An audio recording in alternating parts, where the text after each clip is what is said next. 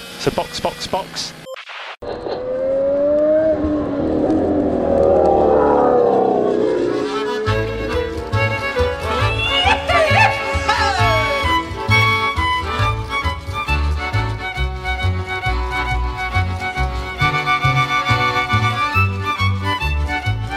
Sejam bem-vindos ao episódio 72 do Box Box Box, o original. O meu nome é Eric Andriolo e hoje eu estou aqui com Aninha Ramos, De volta das Europa. de volta, e Carol Cruz. Eu já coloquei minha máscara porque hoje a gente vai ter luta. Sim, mexicana, pelo visto, né? O Tcheco vai ganhar.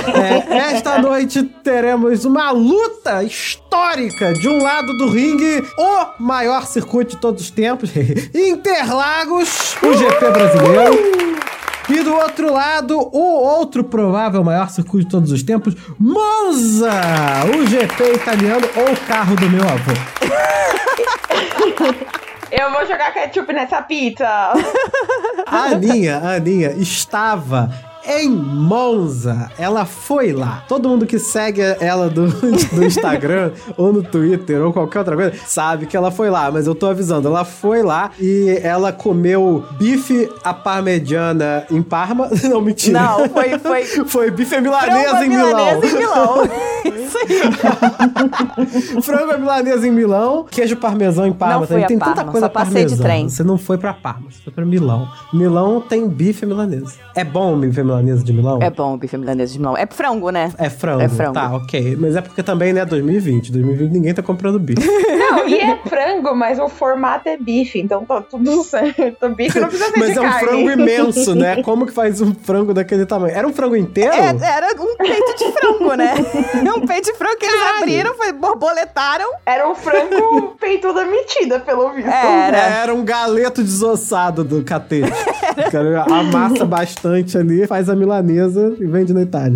Mas é bom, eu quero É saber bom, se é bom é ou se é a bom, mesma é bom. coisa. Valeu a pena. Valeu pagar em euro. Valeu pra ganhar euro. Então é bom mesmo. Então realmente eu tenho que ir pra Itália comer, cara. Enfim, e aí a Aninha tava na Itália vendo o GP e pôde participar, degustar essa experiência maravilhosa que é estar na Zorop e passar um perrengue filho da puta aí. Passa perrengue em euro, mano. Ela passou perrengue cinco vezes mais. Aham, você quase seis, né? Mas enfim, é isso. Aí, como você foi pra Monza e aqui ano passado em Interlagos, tem a comparação da infraestrutura, né? Como é que o europeu faz tudo, obviamente, muito melhor do que o brasileiro. E aí você pode contar pra gente. Será que faz? Será que Será que faz? faz? A gente tá com a síndrome do cachorro vira-lata. Será? Sim, a gente tem que aceitar o vira-lata dentro da gente, né? Que o vira-lata, ele é safo. Não, mas o vira-lata caramelo, ele é a melhor espécime de cachorro que existe. Ele sobrevive em qualquer ambiente hostil. E é por isso que tem brasileiro no mundo inteiro. Eu dava dois passos e ouvia português. Então, olha só, aqui no Brasil foi, então, experiência vira-lata caramelo ou experiência poodle imortal da sua tia, Pudor imortal. que é ruim? Não, o ruim é. o- Qual é o ruim? O pudor imortal, vira-lata caramelo é tipo experiência premium, assim. Porque pra mim, assim, os dois são imortais, né? Ninguém aguenta aquele poodle velho indestrutível de 20 anos que tá na casa da sua parente. Poxa vida, ele é, ele é carinhoso. Que transa com a sua perna. Que transa com a Porque sua perna. o- Os poodle é uma racinha que gosta de dar uma transada com a sua perna. Que Não, ódio. é, é- a experiência Brasil, Interlagos, é o vira-lata caramelo que se vira nos 30 e dá um jeito das coisas acontecerem e saírem bem. Ah, então é suco de Brasil.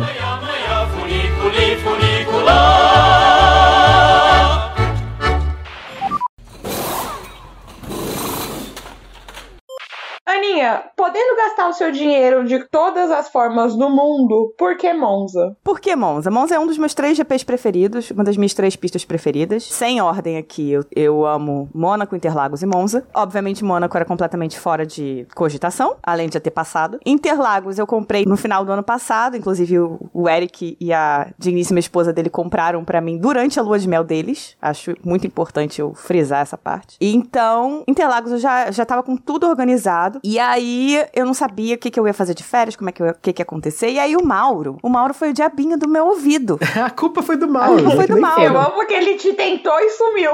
Ele me tentou e sumiu, exatamente. E é eu, ele e uma amiga nossa. Essa nossa amiga teve um problema pessoal sério, não pôde ir, então saiu da história. Foi a primeira desistência. É a primeira desistência, mas foi uma situação importante. E aí o Mauro e eu continuamos planejando. Quando a gente começou a planejar, era bem viável, assim, não era nada absurdo. O euro dólar ainda não tinham dado o estirão que deram, né? A gente começou a planejar, eu já conheço umas pessoas lá da Europa que eu queria conhecer, conheço de, de internet, né, que eu queria encontrar. Aí minha amiga já falou, não, você fica aqui em casa, não sei o quê, papapá. Já tava tudo muito combinado. E é uma das minhas pistas preferidas, o Mauro já tinha ido, falou que era demais o GP, não sei o quê. Bom, vamos pra aventura? Vamos. Aí organizamos tudo, tivemos várias ideias, acabou que já ia minha mãe e minha tia, a mãe dele e a tia dele, já ia virar quase uma viagem de família. E aí, na hora do vamos ver, a gente comprou os ingressos, e aí o dólar e o euro foram nas alturas e o Mauro não conseguiu mais ir. Isso é falta de anunciante que faz. A gente podia estar aqui Elon Musk, da nova geração, e em vez disso, o Mauro não pôde ir porque não tem grana. Não tem grana. Aí eu olhei e já tinha comprado ingresso. Minha mãe, quando viu o valor da passagem, falou: não vou. quando eu abri o, o decolar.com, decolar pode patrocinar, viu? 10 vezes sem juros. Eu, ah, não, eu vou. Meu cartão de crédito que lute. E fui. Mas aí, obviamente, que não fui só pro GP, também passei mais uma semaninha lá pra conhecer um pouco a cidade. Fui até Maranello, fui até Módena, né? Maranello, que é uma do lado da outra. Vi o Charles Leclerc, não consegui falar, não consegui autógrafo, mas tirei foto, vi de perto, enfim, aquelas coisas bem de fã. E foi uma experiência incrível, assim. Estar em Monza numa semana de GP é uma coisa, assim, maravilhosa. O que você vê de gente, tá todo mundo de Ferrari. Ou então você vê gente. Você vê ma- mais gente com, com roupa de, de Ferrari do que outras, né? Mas você vê Red Bull, você vê Mercedes, você vê todo mundo. Cada dois passos que você dá, você encontra um brasileiro. Português tá lá, você ouve normalmente. E também é o lugar em que você escuta mais línguas na face da Terra. Você dá dois passos, você escuta português, aí você escuta português de Portugal, aí você escuta espanhol, aí você escuta uma língua que você não faz ideia de onde é, porque você não entende absolutamente nada, e aí você descobre que é romeno.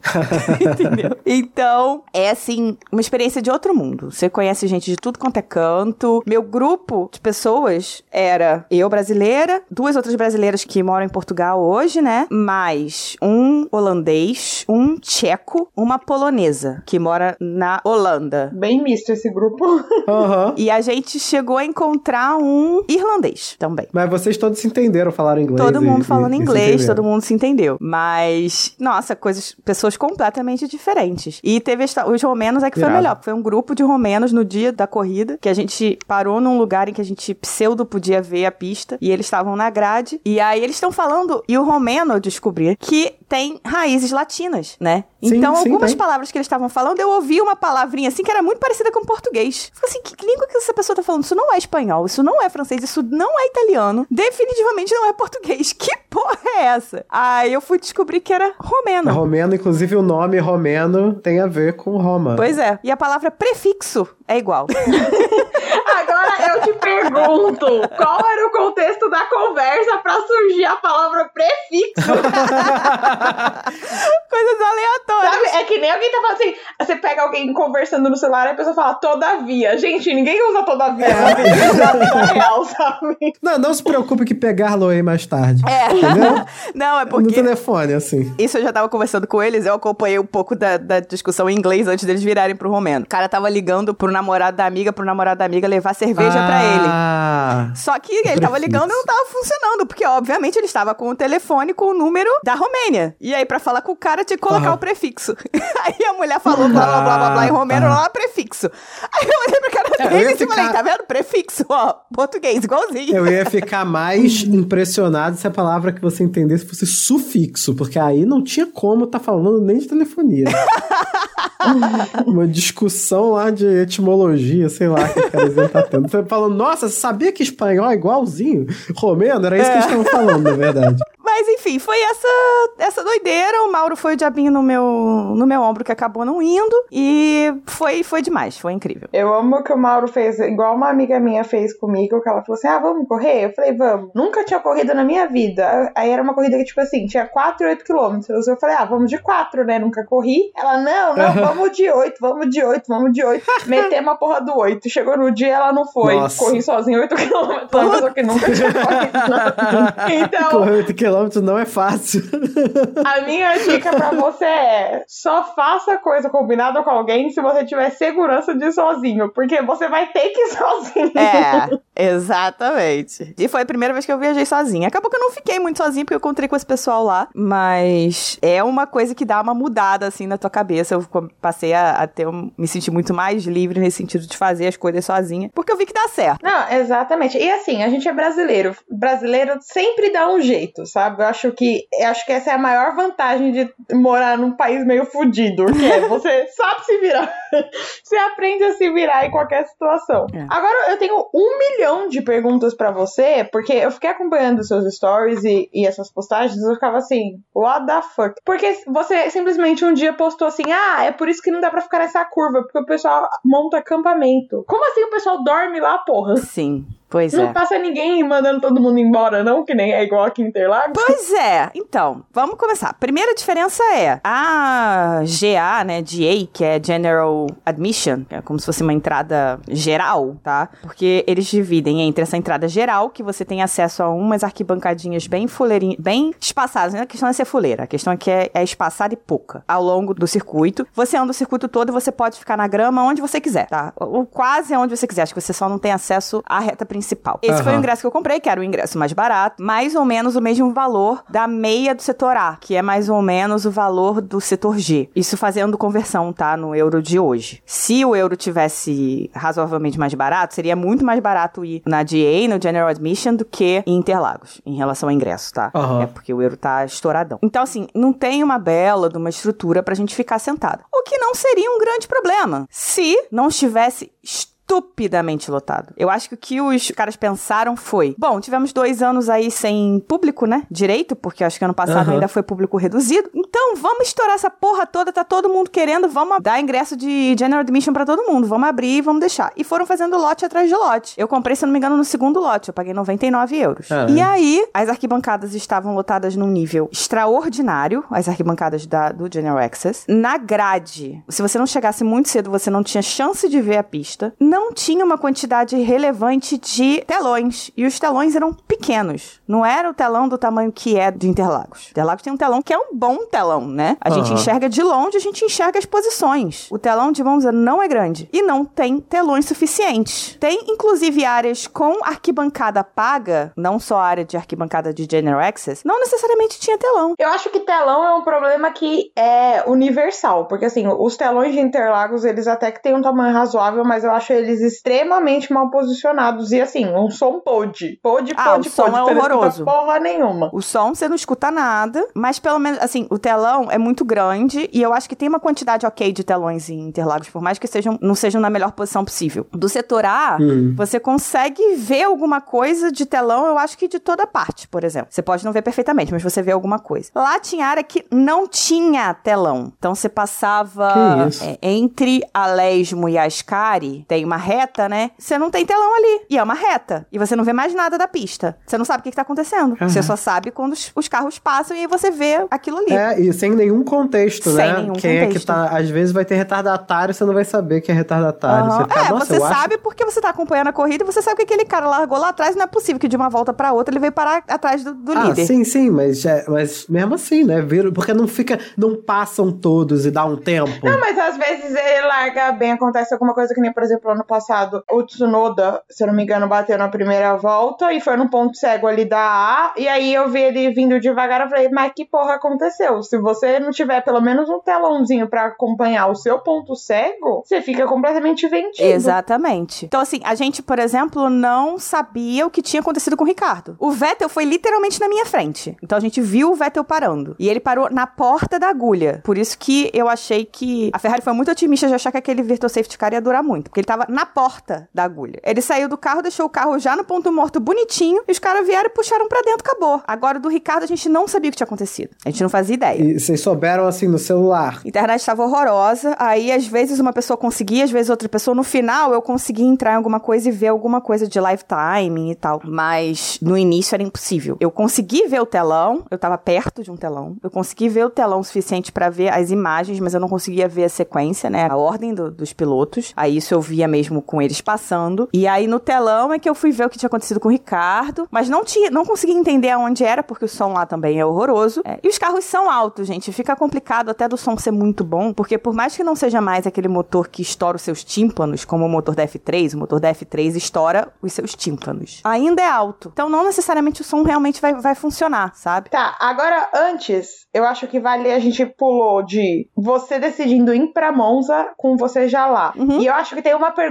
aí nesse meio do caminho, porque essa pergunta ela se divide em dois momentos, que é como é pra chegar lá? Porque a chegada eu considero sempre mais fácil, porque cada um chega no seu tempo. Tem um pessoal que vai muito antes, tem um pessoal que vai chegar mais ou menos no horário, tem um pessoal que não se importa de perder o comecinho, então vai chegando ao longo do dia. A saída é, É. foda, e a saída a gente deixa pra falar mais pra frente, mas a chegada, como que foi? Não é difícil chegar, mas se você tá em Milão, você demora um pouco mais. O grande problema pra mim foi o ônibus que deixa você na pista, porque estando em Milão, eu peguei um trem, desci na estação de Monza e peguei um ônibus, né? Isso tudo faz parte do bilhete que você compra. Só que o ônibus não é que nem o ônibus do trem de Interlagos que deixa você na porta de cada setor. O ônibus te deixa muito longe da entrada principal. São assim uns 20, 30 minutos de caminhada. Você já chega com o card em dia. Não, assim, aquela caminhada que a gente faz voltando na saída de Interlagos, que a gente fica puto de fazer, que a gente reclama que não tem ônibus, pensa fazer ela na ida e na volta. A única coisa boa é que em, em Monza é uma reta. Em Interlagos a gente tem que ficar subindo e descendo morrinho. Mas, cara, são uns 20, 30 minutos de caminhada. Aí você passa por uma rua, né? Vamos dizer assim, porque é um, é um grande parque, é lindo, maravilhoso, é uma delícia. E aí tem umas ruas, assim, né? Dentro do parque. E você passa por uma rua, e nessa rua tem várias barraquinhas. E aí você fica tentado a comprar tudo. Inclusive, eu comprei bandeira do Brasil, comprei bandeira da Ferrari, comprei boné do Leclerc. Pera, tem bandeira do Brasil vendendo na Itália? Tem bandeira de tudo que você possa imaginar. Ah tá, achei que fosse uma exclusividade nossa. tem uma lojinha do Brasil Não, que não, tem um é Cristo porque- Redentor É. gigante. Não, é porque assim, todo lugar te- vai ter um brasileiro. São dois fatos certos. Eu não viajei tanto assim na minha vida, mas duas coisas que eu aprendi muito cedo, que é sempre vai ter um brasileiro Sim. e você sempre será reconhecido por ser um brasileiro. Sim. Você não precisa abrir sua boca, vão saber que você é brasileiro, é uma coisa assim incrível, é um poder de gringo que eu nunca vou entender. E aí, você falou da bandeira, eu pensei, porra, os caras visionários, sabe? Que vai ter brasileiro lá, já providenciou. Porque, por exemplo, aqui no Brasil, a pirataria, ela não chega na McLaren. Ela para na Red Bull, na Ferrari e na Mercedes. Você não consegue comprar um, um boné decente da McLaren lá na fila. Você pena pra comprar um da McLaren, porque ninguém liga. Aham. Além disso tudo, os bonés e as coisas que são vendidas na frente, na- no, no caminho que você faz entre o ônibus e, e a entrada de Monza, é tudo original. E ali vai ter boné, vai ter bandeira, copo, não copo de vidro, mas copo de plástico, é, miniaturas, blusa, casaco, sapato, escolhe, tem. Ou seja, é uma feira do Saara e da 25, só que de produtos originais. Saco de produtos originais. Mas assim, de diferença de lá com aqui, então é mais o ambiente, né? Do tipo, aqui é no meio de uma cidade, lá no meio de uma cidade não, né? Não, Monza é uma cidade, mas é uma cidade pequena. E o autódromo, a pista, é dentro de um parque. Uhum. Tá, mas é um Saquei. parque que fica meio que dentro da cidade? Tipo assim, tipo, sei lá, o, o Ibirapuera aqui em São Paulo? É. Ou é um parque afastado da cidade? Não faz parte do cotidiano da cidade. Só que é uma cidade pequena, então é um ritmo bem diferente, né? E não fica colado no trem, na estação de trem de Monza. Não fica coladinho. Então você tem que pegar um ônibus pra lá. Mas vem cá, eu vi conta o maior perrengue que você passou lá. Porque eu só vi alguns stories, eu queria saber qual é o maior perrengue da experiência. O maior perrengue foi a volta do autódromo no domingo. Eita. Mas a questão toda foi problema de organização. Porque uma coisa que a Carol falou é que eu acho que faz a grande diferença. O brasileiro dá um jeito. O brasileiro, se der um problema, ele vai dar um jeito de resolver. Ele pode não ter organizado maravilhosamente bem, mas na hora que deu o problema, o brasileiro vai dar um jeito de resolver. O europeu, mesmo o italiano, que é um pouco mais gingado, ele não tem essa vibe de vamos resolver. Ele é muito focado do tipo, caralho, organizei, é, tem que ser assim, e se não for assim, fudeu. O que que eu faço? Se não for assim, não é, sabe? Aham. E eu acho que muitos dos problemas que aconteceram, além, é claro, da questão de telões e arquibancadas e tal, foi muito disso. E por isso, Carol, que as pessoas acamparam na arquibancada. Ficar na Ascari era impossível se você não chegasse às sete da manhã no autódromo. Tá, mas ninguém dormia de um dia pro outro. Eu, eu tenho quase certeza que dormiram. Ali, naquele momento ali, foi eles tentaram dormir. Não sei se conseguiram, conseguiram. Mas que eles tentaram, eles tentaram. Eu não sei também se foi gente que tava no camping, porque tem o camping do autódromo. Você pode ir pra lá e ficar no camping, levar tipo trailer e tal e acampar. Isso Caralho. acontece em quase todos os circuitos da Europa. Não, então, sim, mas é que eu imaginava que, por exemplo, que o camping fosse, sei lá, no estacionamento, sabe? Você tem que sair da estrutura, você não sai da estrutura do GP, mas você sai da estrutura da pista. Aham. E não que você pode ficar, tipo, sei lá, você deitar lá no concreto da e ficar lá e dormir lá, sabe? Porque você tem que sair daí. Também. Até que eu estava passando e eu vi que os seres humanos estavam colocando saco de dormir na arquibancada da, da General Admission. Eu, ah, tá explicado por que, que eu chego aqui às sete da manhã com o negócio abrindo e já não tem mais lugar nas caras. É, porque, tipo assim, né? Por exemplo, eu vou citar um, um evento que acontece no Brasil e que rola esse esquema de, entre aspas, acampar, que é a CCXP. Uhum. Eu fui por muitos anos e no começo era, entre aspas, flopado, era menor. Você conseguia, porque assim, é, você tem que pagar muito caro pra você ter seu lugar garantido dentro dos painéis. E aí você fica tipo assim: não, eu preciso chegar muito cedo pra entrar nesse painel. E antes era possível você só chegar cedo e entrar no painel. E foi muito engraçado porque no meu primeiro ano eu pensei assim: nossa, eu não vou comer, não vou beber água, porque se eu tiver que sair do painel pra ir no banheiro, ferrou, perdi meu lugar. Aí só depois que eu entrei que eu descobri que tem um banheiro próprio lá dentro, que tem lá um bagulho da Cinemark e tal. Mas começou a bombar de uma forma, e 2018 foi um ano que veio muita gente, aí veio o Tom Holland surpresa, e aí o pessoal começou a ficar muito viciado em painel. A chegar a um ponto que em 2019 é, ia ter um painel da Marvel, às 3 horas da tarde do dia anterior já tava esgotado as pulseiras pro dia seguinte. E você dorme lá dentro do espaço, mas você não dorme dentro do evento, entendeu? Porque o evento é um galpãozão. E aí tem o estacionamento. Então a fila organizada no estacionamento. Era assim que eu imaginava o camping, entendeu? Uhum. Que você precisa sair da estrutura, porque a estrutura tem que ficar limpa de pessoas, mas você fica ali no espaço próprio pra acampar. E aí, entre aspas, você acaba sendo um dos primeiros a entrar, né? Porque você já tá ali ao Uhum. redor. Não que você podia, tipo, ficar lá largado na grama, entendeu? Cara, então, teoricamente, até onde eu sei, não pode. Porque assim, como é um parque, é meio difícil de você separar o que que é área de Porque autódromo. não tem gra... Eu imagino que não tem a grade, né? É, não tem. Tem grade só pra você não entrar na pista, mas as, as partes são todas, sabe? Tipo, você vai andando. Eu fui dando a volta. Eu fui parar lá no na, na pista antiga que tem aquele banking super inclinado e tal. Tirei foto lá, enfim. Isso depois da, da corrida. Então, assim, você tem acesso a várias áreas. E o camping é em algum lugar ali que eles acabam tendo acesso. Eu não sei se essas pessoas que foram dormir ali eram do camping. E de repente só deixaram as coisas ali, de tal forma que quando elas acordassem muito cedo, elas conseguissem entrar, Tá. sabe? E aí, uma coisa que eu não sei se você descobriu, se você ficou sabendo, porque passou na transmissão aqui do Brasil, Hum. que foi uma coisa que, assim, que me deixou muito curiosa, que eu falei assim, eu preciso perguntar pra mim. porque cerca de 80 holandeses foram pegos e impedidos de construir uma arquibancada. Eles levaram coisas para construir uma arquibancada. Os caras entraram com andaime lá dentro, sabe? Como que você consegue levar madeira? Sei, eu não sei como que ele constrói uma, uma arquibancada. Ué, veio fingir que era camping. É, eles foram pra camping. Com certeza absoluta, eles foram pra camping. Mas, então, mas não tem. Aí eu te pergunto: uma coisa é o camping, ok. Outra coisa é você levar material pra construir uma arquibancada, porque não faz parte do camping. Eu não sei como é que Entendeu? eles esconderam. Eles devem ter Só escondido. se levaram uma mesa e aí desmontaram lá dentro a mesa e fizeram da mesa um- uma arquibancada. Não, cara, a estrutura era muito grande. Eu não cheguei a ver, não, mas as fotos que eu vi lá em Milão, né, de reportagens e tal, cara, era uma estrutura grande, era uma estrutura, de, tipo, boa. Eu acho que talvez até melhor do que algumas das arquibancadas de General Access. do General Admission.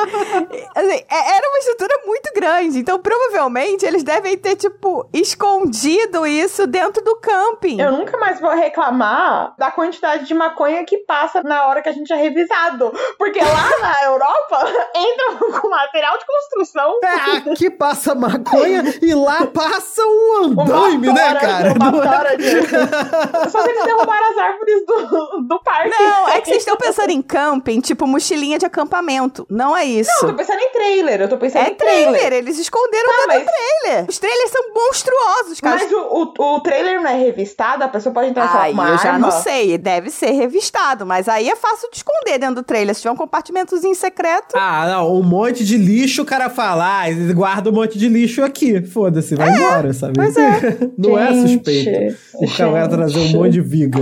Ninguém, quem, quem diria que ele ia construir uma arquibancada, não é mesmo? Eu tô com medo de ir pro GP da Europa e encontrar, sei lá, o Dig Sol dos Jogos Mortais, sabe? Porque o pessoal entra com qualquer coisa. Não, gente, chegou uma hora que eu tava numa área, eu cheguei a twittar isso, que eu tava com cheiro de maconha de um lado, cigarro do outro, e aquele vape é, docinho com cheiro de tutti-frutti na frente. Tava uma coisa, assim, muito complexa. Seu pulmão achou que você tava em Woodstock, né? É, assim, porque eu não sei qual é a caralha do amor dessas pessoas em fumar pendrive. Todo mundo fuma vape lá. Todo mundo fuma na Itália, ponto. Você olha assim na rua, coisa de cigarro pra tudo quanto é lado. Mas o vape é um negócio assim que você não vê um adolescente barra jovem, 15 a 20 e pouquinhos, que não esteja com um vape na mão. Não, eu sei por que, que o vape fez tanto sucesso e por que, que todo mundo gosta tanto. Além dele ser mais tecnológico do que um cigarro, e aí tudo que é tecnológico puxa muito o nosso lado de querer ostentar, né? Uhum. A- por exemplo, a Apple tem o preço que ela tem porque ela tem o designer dela. Você reconhece qualquer item da Apple de longe, ela tem ali a configuração dela. Que nem quando eu era jovem, eu achava legal poder trocar de fonte no Android e depois você acha isso bizarro, né? Porque fica uma fonte feia. Uhum. Mas e o,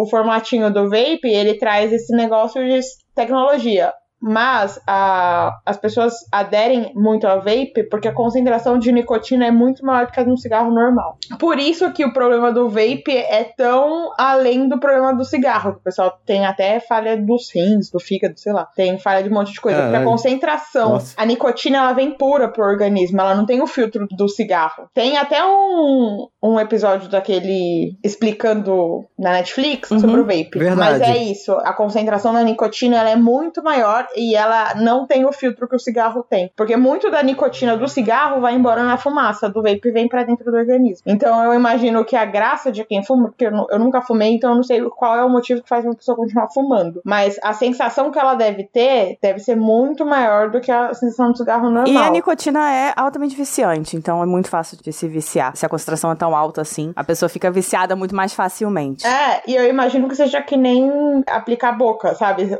Uma vez que você experimenta aquela versão master, você não quer ficar voltando pro cigarro normal, você vai querer, né, aumentar Vocês tão- aquilo no seu organismo. Esse episódio foi patrocinado por Marlboro. Seja você também como uma McLaren, como uma Ferrari. Mission Winnow, Mission Winnow. Mission Winnow. É, né? Porque vocês estão aí falando tempão. Não, porque aí é- a sensação é muito maior, é 300 vezes maior. Inclusive, comprem vape. Não, não é inclusive compre vape. Não compre vape, porque você vai se viciar muito mais rápido e vai te fazer muito mal. Lembrando que o vape no Brasil foi proibido. Foi, foi proibido. Vocês deram uma, uma, uma volta tão grande aí falando do vape que eu já tava aqui. Qual era a pauta mesmo que a gente tava falando? Não, mas a gente tem que mostrar que box, box, box é conhecimento. Não comprem vape. Agora vamos Foi, voltar foi pra proibido. pauta da Fórmula 1, que isso ainda é pauta, tá, Eric? Porque box, box, box é cultura, é conhecimento. Porque ela falou que passa tudo. E o vape é a coi- não é legal lá. Não é Então, legal, o vape passa, tranquilamente. Passa, passa tranquilo. O negócio era o resto, sabe? Que É, se passa uma passado. viga, passa qualquer coisa. É. Exatamente, porra. Passa uma viga. Não.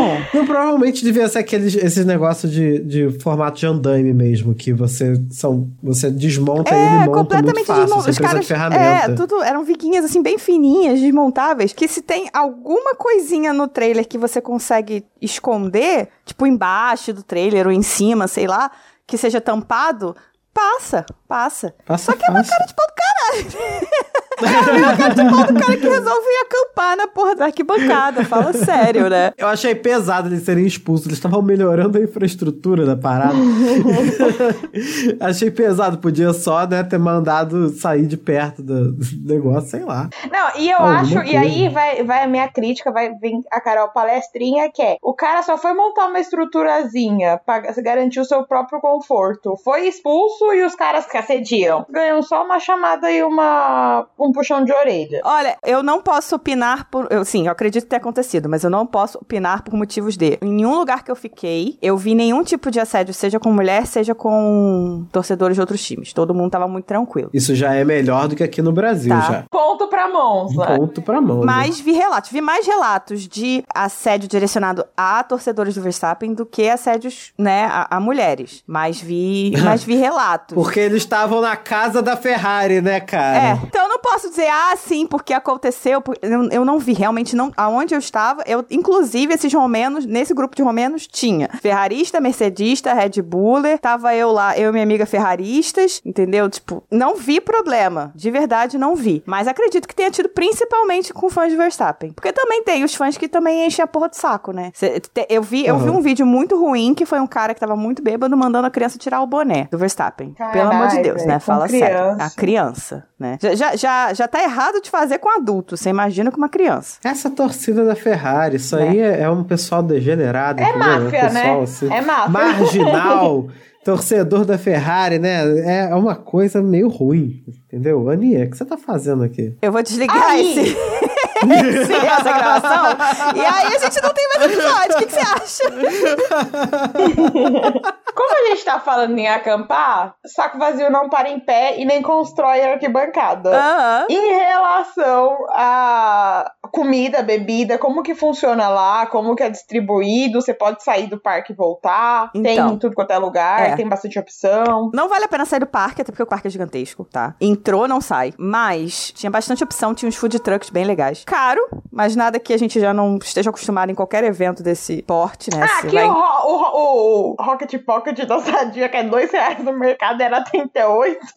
Pois é, então assim, a gente, a gente sabe como é que funciona nesses, nesses eventos. Nesses eventos não adianta, a comida vai ser cara. Tinha até bastante, tinha uma coisa muito importante, tinha muito banheiro. Legal. Estrutura de alvenaria ou. Não, era banheiro químico mesmo. Estrutura de alvenaria só pros ricos, só pro pessoal das arquibancadas, numa parte específica, não era nem no circuito inteiro. Tinha um ponto específico que era meio que um, é, como é que era? Community Zone. Não vejo muita diferença, não, porque se era um só, devia estar nojento. Não, porque as pessoas não chegavam lá, cara. Só ia lá naquele banheiro quem tava perto. É muito grande. Você anda muito o tempo inteiro em Monza. Então não valia a pena pra mim que tava na Lesmo ir andando até a reta oposta pra ir nesse banheiro. Sem contar que se eu andasse, eu ia perder meu lugar. Então você tem que ser rápido. A comida era boa, não era ruim, a comida era boa, tinha bastante opção, tinha bastante cerveja. O maior problema foi o modo de pagamento. As pessoas aqui não sei por que reclamam do Ah. cashless, né, que é o cartãozinho que eles dão no, no Interlagos. Mas o cashless é bem simples, você faz o cadastro, você retira na hora. Ah, eu acho ótimo. O único ruim é pra quando é você fica dinheiro lá. O É. reembolso é um lixo. O reembolso é ruim, mas você tem chance de reembolso. Você pode não receber o reembolso inteiro, mas você pode pedir reembolso. Lá em Monza, o que que aconteceu? Eles fizeram um jeito lá que era, era como se fosse, era pra ser um cashless, tá? Só que foi um um braceletezinho, uma pulseirinha. E aí, você tinha que cadastrar no site pra você retirar a pulseira e carregar, e você poderia carregar lá, só que você tinha que pegar a pulseira e conectar a pulseira com seu cadastro pra você poder carregar. O que que aconteceu? Não funcionou. Caraca, só não funcionou. Simplesmente. Simplesmente a conexão não acontecia e você não conseguia conectar a tua Nossa, pulseira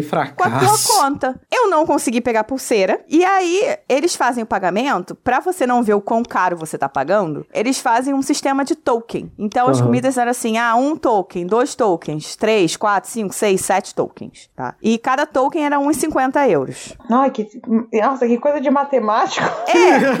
E aí, sem pulseira, o que, que você tinha que fazer? Você tinha que comprar os tokens. Como eram esses tokens? Moedinhas. É, basicamente bagulho de quermesse. Então é dinheiro! Era melhor ter a moeda sua do que ter a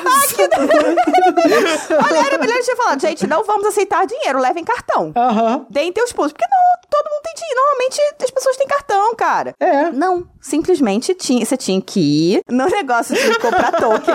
Meu Deus, que Eu tô, achando, pesadelo. eu tô achando muito imbecil essa volta do, no final carregar moeda, sabe? Pegando moeda. Aí você compra 50 tokens, tá? Enche a sua bolsa de token e para você poder ir comprar comida. Aí você pega uma fila do caralho, porque as pessoas estão lá contando token pra poder pagar as comidas. Então, isso foi extremamente imbecil, extremamente mal organizado. O cashless dá de mil a zero. A única coisa é que a gente não tem tanta opção aqui no Brasil. Isso eu acho que é algo que Interlagos pode, pode trabalhar em melhorar as opções. Eu lembro que ano passado a Polita teve muito problema para comer porque não tinha nada vegetariano, vegano. Tinha acho que uma opção de uma pizza de marguerita, sei lá, uma coisa assim. Que aí ela podia comer porque era vegetariana. Mas E batata, e né? batata. batatinha. Então você vivia disso. Não tinha muita opção. Lá não, lá tinha várias outras opções. Tinha doce, tinha umas paradas bem legais. Só que pra você comprar era um inferno. Inferno. Aí tinha água. Eles botaram umas. hum, Não bem cabine, né? Era como se fosse um grande bebedouro de água gratuita. Podia ser água normal ou água com gás. E você podia ir lá e encher sua garrafa. Tinha cinco pontos de Monza. Cinco pontos de água pra. Pô, devia ter umas 100 mil pessoas ali? Fácil. É, pela contagem que tá sendo ultimamente, tá sendo 300 mil todo fim de semana, né? Então era capaz de ter mais de 100 mil pessoas lá. Sim, cinco pontos de água pra mais de 100 mil pessoas. De resto, você tinha que pagar quanto uma garrafinha d'água? Era um token, 1,50 euros. Caraca, uns 50 euros. Converte, converte. Vou converter em 5, que é converter baixo. Isso. 7,50. É, até ok. Ah, mas não. numa garrafinha de água. A gente paga 6 reais num copo de água É. no GP aqui. É. Então. É. E aqui a gente não tem opção de graça. Porque, nem eu falo, se tem opção de graça, tudo bem que vai ser perrengue, vai ser perrengue. Mas existe essa opção. Aqui no Brasil você não pode nem entrar com a garrafinha, não tem nenhum ponto gratuito. Toda a garrafa, tudo que você compra é pago. E aqui não é nem garrafa, né? É copo. E o copo é menos, vem menos água do que a garrafa. Então a gente paga até mais caro do que eles lá da inflação do, do evento. Que inferno. Por que isso? E aí entra a minha pergunta, mas pode entrar com comida, pode entrar com água? Se você quisesse levar sua própria água, você poderia, por exemplo? Pode entrar com comida, contanto. é, Cara, na verdade, eu vi gente até com pote como se estivesse indo farofada na praia, sacou? Mas, teoricamente, você poderia entrar com um sanduíche num plásticozinho transparente. Mesmo esquema, mais ou menos, aqui de, de Interlagos, que era biscoito no pacote original. É, mas é porque, por exemplo, aqui a gente não pode entrar com água, nenhuma bebida, né, teoricamente. É só comida e nesse esquema aí, de coisa no É. saquinho, plástico, ou na embalagem é, industrializada. Lá pode entrar com água. Pode entrar com água, mas. Na verdade, aqui é, foi exatamente a mesma coisa que acontecia aqui. Você pode entrar com água, você não pode entrar com a tampa da garrafa. Essa era a questão. Não, aqui eu fui proibida de, de entrar. É, que nem no o Rock in Rio era assim também. Não sei se ainda é, mas no último que eu fui era assim também. Você entra com a garrafa, mas você não pode entrar com a tampa. O que, que as pessoas É. faziam? Tiravam a tampa, escondia no tênis, escondia no sutiã, escondia na porra toda, passava com a garrafa e depois achava a tampa e fechava de novo. Aí chegou uma hora que eles falaram assim, gente, não destampa a garrafa, porque eles queriam que você abrisse na frente deles pra jogar no lixo na hora. Aí o que, que eu fiz? Antes de ir, né? Eu comprava uma garrafa d'água, alguma coisa assim, abria, bebia água, guardava a tampa. Escondia a tampa na minha bolsinha de remédio, no meu tênis, alguma coisa assim. Sei que no domingo, quando eu cheguei no hostel e fui abrir a mochila, eu devia estar com umas cinco ou seis tampinhas de garrafa perdidas pela minha mochila. Não, e assim, o que faz menos sentido ainda. Você não pode entrar com a garrafa com a tampinha. Mas lá dentro, a água que você compra, a garrafa tem tampinha. Caraca! Não, não, tudo bem. É, foi super sentido. bem pensado mesmo, não faz nem sentido nada, né? Nada. Nem se funcionasse faria sentido. Caraca. E aí entra uma coisa, é- era o que eu ia falar, né? Brasileiro tenta dar um jeito. Aqui no Brasil, o que que acontece? 90% dos eventos. Sabe-se que faz fila, sabe, sabe-se que as pessoas vão comprar coisa que vai, vai formar fila. O que que eles fazem? Colocam um bando de vendedor ambulante. Cadastrado, bonitinho, direitinho. A gente continua pagando caro, continua pagando caro. Mas não necessariamente eu preciso levantar do meu lugar pra comprar alguma coisa. Vai vir um ambulante, eu vou passar o cartãozinho, beleza, comprei. E evita a fila lá no ponto de venda inicial. Lá em Monza, não. Você tinha que levantar, sair e ir diretamente no bar. Ou no restaurante específico. Ou seja, não tem uma cerveja que chega até você. Não tem Nada. uma cerveja que chegue até você. Não tem um vendedor de token no meio do caminho. Só tem Caramba. o ponto específico de você comprar token. Não é que nem no cashless que se você não conseguia carregar no online porque a internet estava ruim, né? Porque quando começa não adianta. Isso em todos os lugares. Começou a juntar muita gente e a internet vai pro saco. Você não conseguia carregar o, o cashless no teu cartão no- na tua internet no teu celular. Tinha várias pessoas com a maquininha em que você chegava e falava, ah, quero carregar meu cashless. E aí tu passava teu cartão de crédito e carregava teu cartão, né? Então, não tinha isso. Não tinha, não existia. Eu fiquei apavorada com as filas. Então, assim, você tinha que chegar, já ir comprar token, mesmo que você não planejasse usar. Porque se em algum momento você quisesse alguma coisa, precisasse de alguma coisa, uma água, um doce, um salgado, a pressão caiu, você precisa. Sabe? Aquelas coisas. Você precisava ter o token na mão. E você ia pegar fila. No final do dia, o pessoal tava distribuindo água. Porque não vendeu. Porque não vendeu. Porque as pessoas não conseguiam chegar pra comprar. Que isso, gente?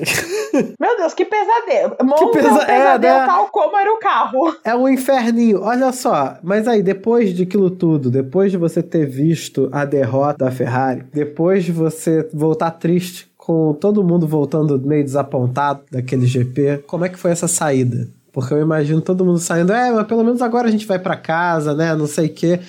E aí eu vi no teu Instagram umas filas, assim, parecia o rei do gado.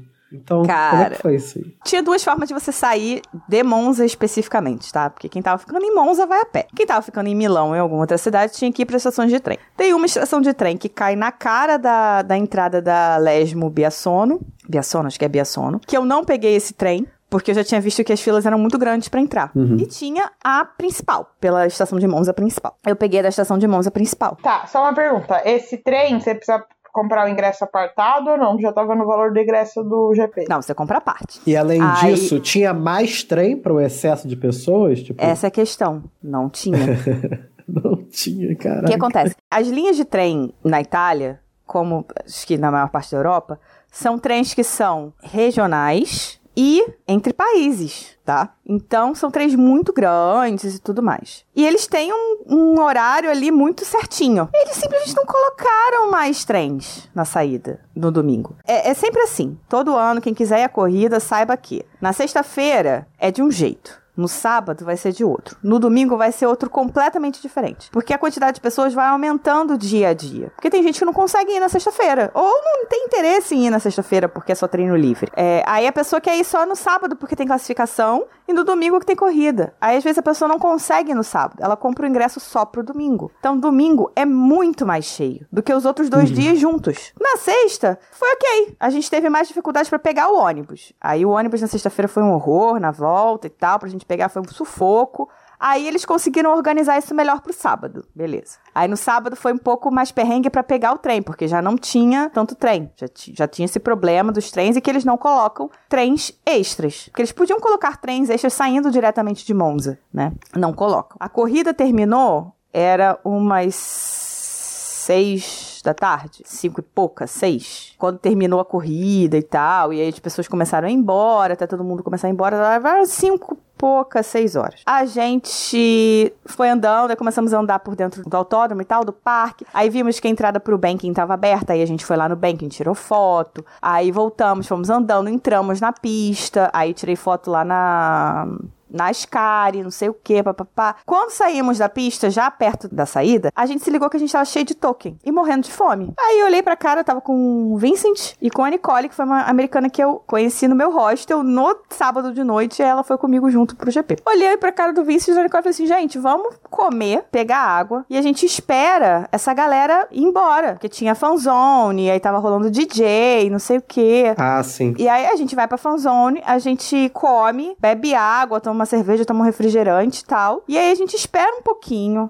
espera a massa, né, ir embora, a maior parte das pessoas ir embora, porque tava todo mundo indo embora. E a gente tenta pegar um pouquinho mais vazio. A gente ainda vai pegar cheio, mas a gente tenta pegar um pouquinho mais vazio. Então, aqueles vídeos que você viu, Eric, já era 8 horas da noite. Era isso que eu ia perguntar. Isso aí, vocês já tinham deixado, dado um tempo pra confusão diminuir. E aí, Aham. quando chegou lá, porque, tipo, eu falei dos vídeos, mas a gente tá na mídia auditiva, então, tipo, era um curral gigante, assim, de pessoas vestidas de laranja e outras cores. Tipo, um mar de gente atrás de uma cerca. Fila de parque pra ir pra montanha russa. Pensa assim, só que três vezes mais quantidade assim, de gente. Muita gente. E, e, e, e eu fiquei pensando, caraca, não é possível que isso é uma saída, vai. A saída você sai Uhum. por causa de trem. E vocês acabaram pegando um táxi, então. É, aí, bom, pegamos o ônibus, aí foi tranquilo, estava bem organizado. Quando a gente chegou na estação de Monza, que a gente estava no ônibus, foi a hora que eu comecei a filmar, a quantidade de gente era uma coisa absurda para entrar na estação de trem. Porque pra não dar merda na estação de trem, né, porque as pessoas iam se empurrar e ia ter gente atropelada ali dentro, eles começaram a fechar e controlar a entrada de pessoas na estação. Quando a gente viu isso, a gente falou assim, cara, não, não tem como, não tem mais energia pra ficar nessa fila. A gente tinha ficado em pé o dia inteiro, um sol do cacete na cabeça. Pra gente ficar na grade, era. Eu fiquei em cima da minha mochila pra conseguir ver direito os carros e tal, fazer o videozinho que eu fiz do Vettel, eu botei lá no, no nosso Twitter, inclusive. Tudo isso eu tirar foto, eu ver a corrida direito. Cara, eu fiquei em cima da minha mochila, porque eu tava, conseguia,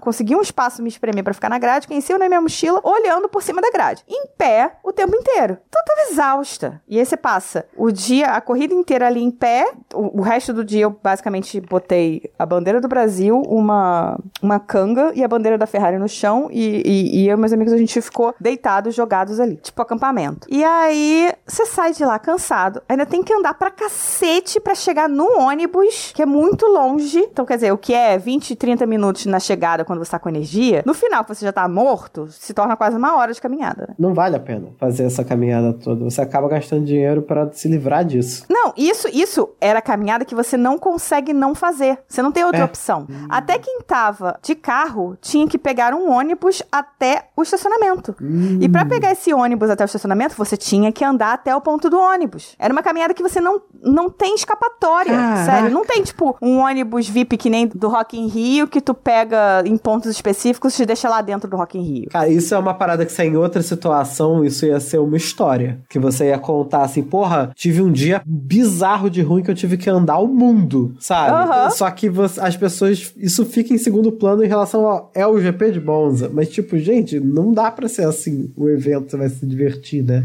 Sai de lá, você viaja para se divertir e sai de lá e é tipo um dos seus piores dias do seu ano, sabe? E cara, eu tô acostumada em evento grande. Já fui em Rock in Rio várias vezes, já fui em Rock in Rio de transporte público, já peguei o, o ônibus VIP. Hoje, se eu tivesse que eu pegava o ônibus VIP pelo simples motivo de que eu não tenho mais energia para transporte público. Já fui a GP, já fui a 500 milhões de jogos de futebol. Inclusive, dá para fazer a comparação com o jogo do Milan que eu fui lá. E cara, não, não tem igual, não tem igual. Eu acho que o que mais me espantou foi essa falta de organização na saída. Da entrada, a gente pegou fila, né? Aquela coisa, mas podia ter muito mais gente fazendo checagem de mochila, podia ter mais máquina, mais catraca pra gente entrar? Podia, podia muito pra caralho. Mas é um perrenguinho que você tá acostumado quando você vai a evento grande. Não tem muito jeito. Agora, da saída, cara, não tem por que aquele ônibus ser tão. Pra começar, no geral, não tem por que aquele ônibus ser tão longe como era. Era basicamente a distância do, pra quem já foi em Interlagos, do trem até o setor A. Uhum. Que é bem grande. Era essa distância que a gente faz na ida lá em Interlagos com um ônibusinho, um shuttlezinho que deixa a gente na porta do setor A. A volta a gente xinga o, o, o caminho inteiro porque a gente tem que ir andando até o trem. Xinga o caminho inteiro que a gente tem que ir andando até o trem. Mas a gente só volta andando. Lá não, o, o ônibus deixa você longe, você tem que ir andando. Quer dizer, você já pegou o ônibus, que é para ser uma facilidade para você porque você saiu do, da estação de trem, a estação de trem é longe. Não tem por que esse ônibus te deixar tão longe. O ônibus tinha que deixar na porta da entrada, entendeu? Ou sei lá, duas ruas de distância. Não há 30 minutos, cacete. E tem espaço para ele chegar. Tem, tem espaço pra cacete. Aquilo ali só pode ser para você ser obrigado a passar pelas milhões de lojinhas. Só pode ser. Porque é a única explicação. Porque tem espaço. Aí você tem que passar por isso. Quando você finalmente chega no, no na estação de trem, simplesmente não tem trem suficiente, então forma-se aquela fila monstruosa para entrar na estação. Aí, como eu estava com outras duas pessoas, um olhou pra cara do outro e falou: sem condição. Sem condição. Vamos andar um pouquinho aqui mais para dentro de Monza, né, da cidade, para ver se a gente encontra um táxi, um ponto de táxi, alguma coisa assim. Só que existe um problema, não sei se é na Itália inteira ou se é ali naquela comuna de Milano, ali naquela área de Milão, Monza e tal. Não existe táxi, galera. Táxi é lenda urbana. Sério, assim. Não existe táxi. Você tá acostumado com Rio de Janeiro, São Paulo? Que você tá andando a cada. De, de, cada cinco carros, três é táxi? E um é Uber? É, sim, mas é porque é uma cidade pequena, né? Normalmente já não tem muito táxi. Em Monza, eu até entendo. Mas em Milão, não. Ah, não, tá, ok. tá, não, ok. Realmente, okay? Milão não. aí, aí vamos pra história boa, né? O perrengue. Saímos, chegamos lá, vimos a fila monstruosa, olhamos um pra cara do outro e falamos, não, vamos tentar achar um táxi. Aí abrimos o Google Maps e tal. Ah, gente, é, vamos fazer o seguinte: todo mundo com fome, né? Todo mundo com fome. Vamos achar um restaurante por aqui pra gente comer, então. Que a gente espera mais um pouquinho, que as pessoas vão saindo. E a gente. Aí a gente procura um, um táxi. Eu, eu tava, tinha baixado um aplicativo que teoricamente servia, não sei o que, papapá. Uber lá é caríssimo, muito mais caro do que táxi. Ignorei a existência de Uber. E aí achamos. Prim, primeiro restaurante que a gente achou tinha fila, porque outras pessoas pensaram igual a gente, né? Claro. Aí na mesma rua achamos um outro restaurante. Olhei no, olhamos no Google, mas ah, tem um outro restaurante ali na outra esquina, vambora, vamos. Aí fomos andando, chegamos lá. Chegamos lá, Era um restaurante de comida do Sri Lanka. Era um restaurante muito caseiro. A comida era deliciosa. Então a gente tava lá comendo e tal. Era uma coisa bem. Como se fosse da comunidade do Sri Lanka que mora ali, sabe? Não tinha, você não via italiano. Você só via gente do Sri Lanka, que, desculpa, eu não sei o gentílico. E aí era uma coisa muito caseira, a comida deliciosa, fomos super bem atendidos, tudo lindo. Aí no final, bom, pagamos, vamos procurar o táxi. Aí comecei a pedir no, no app, nada. O cara não é possível. Aí eu lembrei da outra vez que eu tinha precisado de táxi em Milão, quando eu falei com o pessoal do hostel, eles ligaram pro táxi e me pediram, e pediram um táxi pra mim. Tipo, radiotáxi. Vocês têm noção disso? Anos 90. Eu me senti nos anos 90. É, os italianos vivem como os incas e os maias, né? Aí o cara, vou falar com o cara do, do restaurante, que ele é super legal. Aí pedi pra ele e tal. Ele, não, não, vou ligar, vou tentar. Aí tentou, tentou, não conseguiu. Aí olhou pra minha cara e falou assim: vocês se importam de um táxi particular? Como assim táxi particular? É, não. É porque o meu irmão leva vocês. Quanto é que tá dando o táxi aí? Aí eu olhei. Ah, tá dando aqui 50 euros. A gente ia dividir em três. Aí ele, não, não, ele faz pra você por 50. Ele leva vocês lá em Milão por 50. A gente ficou um pra cara do outro olhando. Tem certeza? Tá tudo certo? Não, não, ele leva vocês tranquilamente. A gente tava preso em Monza, né? Todo mundo cansado, doido pra tomar um banho e dormir. A gente olhou, é, né? Vambora fazer o quê? Vamos, né? Aí entramos no carro com o cara do Sri Lanka, que eu não lembro o nome, e ele ficou fazendo, tipo, altos questionamentos pra gente, perguntando da nossa vida. tipo, puxando o assunto mesmo, sabe? Você tava dando carona e ele aproveitou pra conversar. Ele tava tipo, tô, fiz novos amigos. É. Fez novos amigos. Aí já deu o contato dele, porque se a gente precisasse de, de transporte, ele fazia, parará, parará, parará. Aí a gente tá andando, passando por algum lugar, não lembro, não lembro se já era em Milão, acho que já era em Milão. Nicole olha pro lado, a gente é parado no sinal, Nicole olha pro lado e vê uma máquina que parecia estar vendendo rachixe. Nicole perguntou. É, aí a Nicole olhou, aí olhou assim, aí virou pra ele e perguntou assim: Cara, é. Aqui na Itália é legal maconha, rachixe, essas coisas? É, é legal? Aí ele olhou assim: Por que você quer? Eu te levo onde comprar. Você quer? Ela, não, não, não, não, não, não, não é isso, eu só tô curiosa. Não, não, porque a gente pode parar e fumar um. o cara já queria levar fumar um com a gente. ele parou o carro, a gente não noção, ele parou o carro. Aí a gente falou, não, cara, não, não, não. Vocês têm certeza que cê- vocês quiserem? Não, cara, não. Foi só uma pergunta, foi só curiosidade, porque tinha uma máquina. Não, mas a pergunta continua. É legalizado lá ou não? Eu procurei no Google, vou te falar. Não foi respondido. Não foi respondido. Ele não ah, eu vou respondeu. descobrir. Peraí, porque isso muda completamente o nível de absurdo da história. Não, eu amo que ele ignora completamente o fato de que ele estava dirigindo. Completamente. Foi uma das, uma das corridas de, de táxi, Uber, que seja, mais loucas da minha vida. A Wikipédia está dizendo cannabis é legalizada para usos médicos e industriais, apesar de ser muito regulada, enquanto ela é descriminalizada para uso recreacional. Você recebe multa ou suspensão de documentos pessoais por ter pequenas doses. Mas ainda assim não responde o fato de que tinha uma máquina de. É, é, de qualquer jeito, você acha que seria ilegal uma máquina de raio-x dentro do seu carro pra vender, sabe? Eu acho que mesmo com a regra da Itália, mesmo Cara, assim. era na rua. A gente tava no carro, parado no sinal, ela olhou pra fora, olhou pra, pra calçada e tinha uma máquina, tipo, pensa uma máquina de refrigerante. Era uma máquina de rachixe. Aí, enfim, depois a gente conseguiu convencer o cara de que a gente não queria fumar um coelho. é, o, alguém me respondeu, eu postei isso no Twitter, alguém, não lembro quem, falou assim, moço, o, o- o F- a F1 que eu gosto é outra. Aí ele foi levar a gente. Aí deixou o Vincent no hostel dele, deixou eu e Nicole no nosso. Quando eu fui pagar, tirei os 50 euros e dei. Qual foi o valor que você combinou com meu irmão?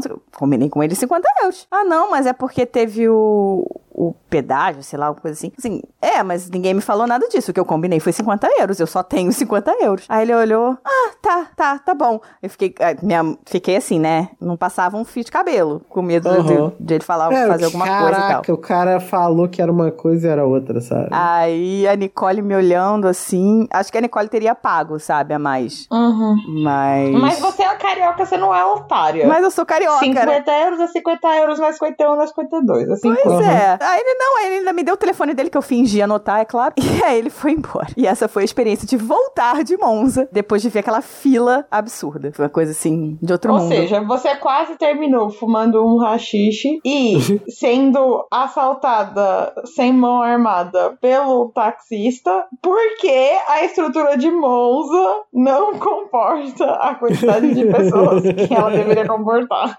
Tipo isso. Eu acho que você pode processar a Monza por danos morais. Pense nas crianças que vieram aqui estão expostas agora a motoristas do Sri Lanka e drogas. Olha só, mas agora falando sério sobre a estrutura lá dentro, pra ver a corrida, porque eu acho que isso é muito importante. Se você não tá numa das arquibancadinhas, tem lugares da pista que você não enxerga no General Admission, na grama. É impossível mesmo de chegar, você só vê a barreira, tá? Tem outros que você enxerga. Se você tá no, na grade, perto da grade e tal, você enxerga. Onde eu estava era um lugar desses. Eu enxergava os carros, eu enxergava a curva, eu enxergava o telão mesmo que de longe, mas com a quantidade de gente que tinha, era muito difícil de você conseguir um lugar que enxergasse. E tinha lugares da pista em que você não tinha informação nenhuma do que estava acontecendo porque não tinha telão. Tem uma- um ponto muito importante entre da diferença entre Interlagos e, e Monza, além do fato de que Interlagos não tem general admission, não tem essa entrada livre de, de você ficar na grama e tal. O ingresso mais barato é o setor G, que é mal ou bem, é uma arquibancada, ou seja, tem uma estrutura, é que Interlagos é um vale. Então, em volta, quem tá em volta, a gente no, no- na arquibancada, a gente vê a pista de cima pra baixo o tempo inteiro. Então, do A, do G, acho que do V, você consegue ver muitos pontos da pista sem necessariamente estar olhando pro telão, né? A gente, do A, a gente via a curva da vitória, a gente via a primeira curva, a gente via o final da reta oposta e a curva depois, que eu não, não sei os nomes das curvas, gente, desculpa. Vi um pouco daquela parte mais sinuosa ali no meio, então a gente via muita coisa de Interlagos. Muita, muita coisa. E ainda tinha o telão que era bem grande. Então, em questão de visão, Interlagos, bilhões de vezes melhor do que Monza. Monza, se você for pensar em assistir a corrida e aí você pensar, ah, poxa, no General Admission eu posso escolher onde eu vou assistir e tal, não vale a pena. Do jeito que estava, cheio, não vale a pena. Vale a pena você pagar um pouco mais e ir de arquibancada. Porque você não tem essa possibilidade de você ver outras áreas da pista. Se achar um lugar em que você veja outras áreas da pista. Não dá. Monza é tudo no mesma, na mesma linha, né? E é árvore pra tudo quanto é lado. Então você não consegue ver o- uma outra parte da pista além de, de uma reta, além de uma curva, enfim, porque você tem árvore no meio do caminho. Aninha, eu soube depois que você foi pra Maranello, Fui. a casa onde acontece o espetáculo, o maior espetáculo da Terra. Perdi Leclerc por 10 minutos. Era isso que eu ia perguntar. Se, você viu o, o Leclerc, se não viu. Eu vi o Leclerc na quarta-feira, no evento de lançamento da cor nova, né? Da cor especial de Monza tal, do carro. Por um acaso, não foi nem premeditado. Eu estava na Duomo, a loja da Ferrari é muito perto, é, é praticamente na praça da, da, da Duomo. E aí, minha amiga mandou uma mensagem: Aninha, o Charles e o Carlos estão na loja da Ferrari. E aí, tu correu pra lá. Aí eu, putz, eu tô aqui do lado, né? Aí, Aham. óbvio que eu corri pra lá. Lá eu vi o Carlos, vi o Charles. Eu postei umas fotos, né? Que eu, eu vi o Charles muito perto. Não consegui que ele assinasse meu cartão. Não. Não consegui. Porque assim, eles deram aqueles cartões, né? Com número, foto e tal. Não consegui dar o meu cartão pra ele assinar, porque eu tava com uma mão assim em pé, né? Filmando, ele vindo e tal. E aí as pessoas vieram pra cima de mim. A outra mão que estava embaixo, embaixo ficou e eu não conseguia tirar de jeito nenhum. Você era novata nessa história de, de, de tentar conseguir o autógrafo do Leclerc. Essas Eu não conseguia tão- levantar, eu não conseguia tirar minha mão. Vocês têm noção, a minha bolsa ficou presa entre outras pessoas. Eu só consegui sair da onde eu estava depois que o Charles entrou na loja, porque aí as pessoas dissiparam, né? E aí eu consegui sair. Parece uma nuvem de imposto. Foi todo mundo caindo, o negócio. Vai todo mundo embora. Cara, sério, assim, fiquei com a mão presa. Meu amigo conseguiu, porque ele é muito alto. Aí ele conseguiu botar um mãozão assim, aí o Charles autografou o cartão dele. Mas eu vi, assim, Ah. bem de perto, vi o Carlos também. Não consegui filmar, porque foi aquilo. Quando deu um espacinho, eu consegui sair de lá, do, da Movuca, eu saí e falei, cara, desculpa.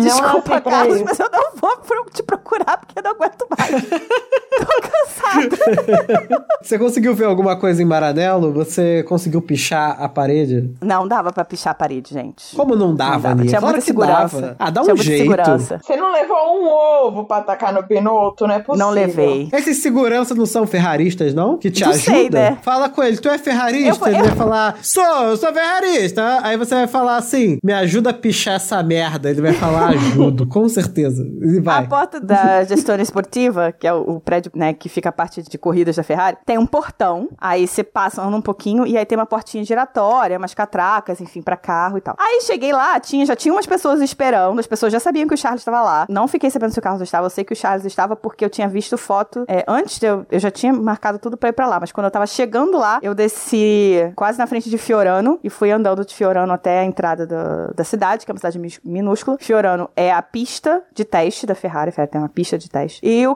o Charles estava dando volta naquele carro de três lugares Aham. com os amigos dele. Tava, tipo, botando, botando os amigos no carro e dando volta em Fiorano. Então eu passava ali e tava ouvindo o Charles Ai, cara, Com que carro. playboy do caralho. com o carro, botando os amigos no carro e dando volta com o carro. Nesse dia, ele tava com dois influencers italianos que acabaram virando amigos dele e dois amigos dele. E aí eu tava parada na frente do, do, do portão, né? Cheguei lá, já tinha gente parada. Aí eu, eu tinha ingresso pra ir no Museu da Ferrari. Minha amiga virou pra mim e falou assim: Não, não vamos no Museu da Ferrari agora. Vamos esperar pra ver o Charles. Eu falei: Mila, a gente sabe, sei lá, qual, que horas que o Charles vai sair. Aí uma amiga minha mandou mensagem pra gente: Olha, se ele tá aí, ele deve sair umas 5, 5 e pouca. A Mila, não. Porque da outra vez, acho que ela tava chegando no, no autódromo, uma coisa assim. E aí ela tinha, ela tinha parado com umas amigas pra esperar ele. Ela não aguentou, precisava ir no banheiro. Saiu, quando ela saiu, deu 5 minutos ele passou. Aí ela falou assim: Eu não vou, eu não vou fazer isso de novo. Aí eu, tá bom, Mila, então tá bom. Então a gente fica aqui. Sentamos e ficamos esperando. Só que o último horário do museu era 6 e 15 5 horas, nada. 5 e meia, nada. O museu é muito perto. De- Sei lá, 5 minutos, menos 5 minutos de caminhada. 5 e meia, nada. Quando deu 6 horas, a Mila olhou pra mim, cara, a gente vai ter que ir, né? vai, Mila, a gente vai ter que ir. Ah, não. Poxa, ele não saiu. Não, não, pior, ele saiu porque ele veio pegar alguém, assim, na, na portaria. Aí ele veio, aí todo mundo gritando, chamando ele. Aí ele fez um sinalzinho, tipo, deu tchau e fez um sinalzinho, tipo, daqui a pouco eu volto, sabe? Aquela giradinha, assim, com o dedo, sabe? Daqui a pouco eu volto. Aí ele entrou, pegou as voltou. pessoas e entrou de volta. Aí deu seis e cinco, a gente olhou, ela olhou pra minha cara e falou, cara, Mila, não tem jeito, a gente tem que ir. Aí fomos pro museu, andamos no museu, visitamos, não sei o que, papá. Quando a gente sai do museu, a Mila abre o celular, todo mundo tirando foto com ele, tinha tirado foto com ele, ele tinha ido lá fora, tinha filmado a galera, postou nos Ah, stories, não. não. sei o que. Foi, tipo, 10 minutos depois que a gente saiu. Quem deu. Ai, Nossa. Que merda. Era Foi pra gente pra ter ido teve- no museu antes. Se a gente tivesse ido no museu você antes... não teve fé. Você falhou. Desculpa. Se a gente tivesse ido no museu antes, a gente tinha encontrado com ele. Mas ela quis ficar lá, quis ficar lá esperando, paciência. Eu já tinha visto ele. Pra mim, tava tudo Também não certo. queria. Ele queria. Ah, é, tudo bem. A próxima vez que a próxima oportunidade, ano que vem, você picha de novo, que você vai ter motivo, com certeza. Com certeza vai, vai ter. Eles vão me dar motivo pra querer pichar. Com certeza absoluta. Não, gente, mas olha só. Eu não passo perrengue pra conhecer piloto, não, gente. Passei dessa fase já. O, o máximo que eu passei foi, foi ali. Eu nem tava querendo ser espremida, entendeu? Eu fui porque eu vi que ele tava voltando. eu, Bom, agora eu vou conseguir tirar uma foto decente. De repente eu fiquei. Eu não tinha como sair. Eu fui obrigada a ficar. Você não esperava que todo mundo ia ter a mesma ideia e querer com mais afinco, né? Chegar lá. blá. Pois é, fiquei.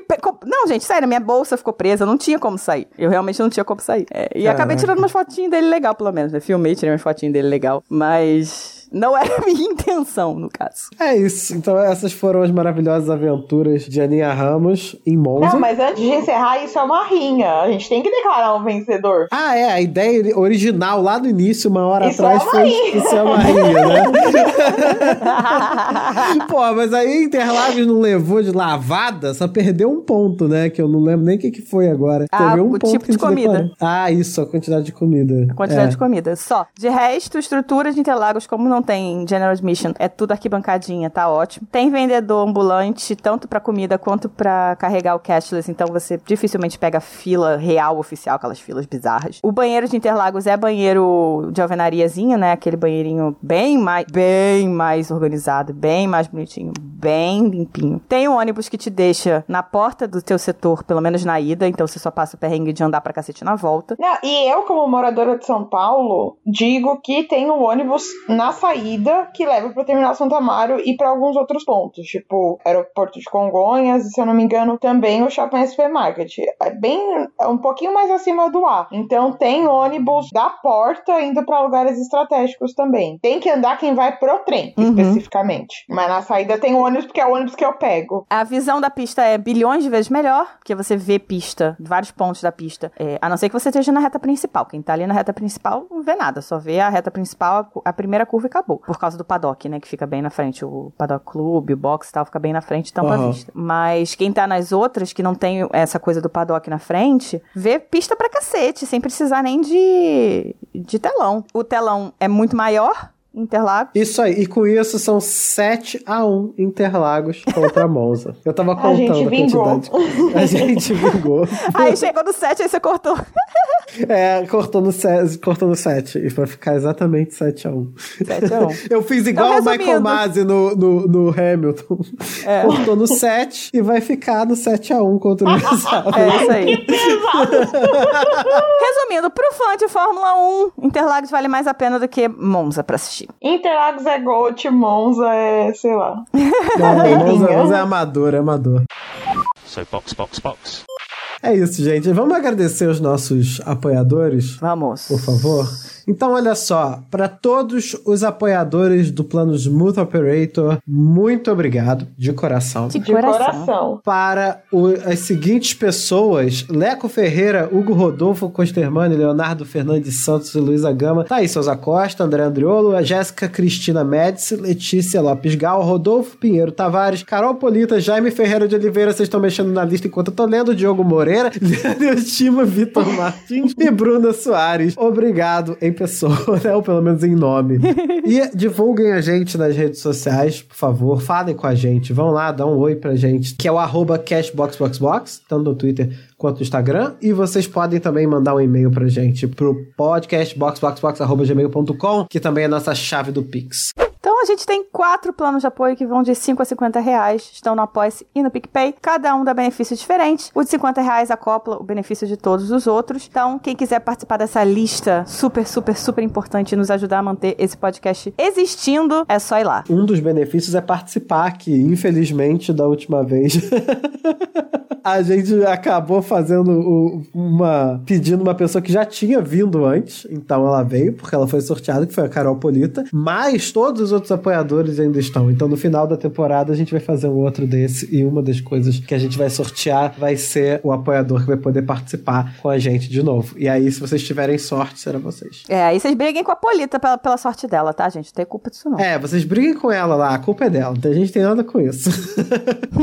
E se você gostou desse episódio, divulga pros seus amigos pra eles serem apoiadores também, pra gente passar perrengue em outros países. Sim, sim. Ah, pra deixar bem claro, apesar de a gente ter tirado um episódio da experiência da Aninha, ela não foi com o dinheiro do podcast, não. Ah, é? Ajudem a gente, um dia vai fazer. Não, Quando a gente chegar a 50 mil apoiadores, a gente vai conseguir fazer isso. É, a gente Ah, consegue tá no. GP. Chamando, eu tô chamando apoiadores, Eric. Isso aí, venham, venham, por favor. É isso, galera. Até a próxima. Box, box, box. Box, box, box, galera. box. Uh, there's cars overtaking the safety car. Not, not us, not us. Stay where you are. Stay where you are. Safety car is in this lap. Safety car is in this lap. Cars behind will have blue flags. Cars behind will have blue flags. I don't understand why I shouldn't be able to overtake the safety car.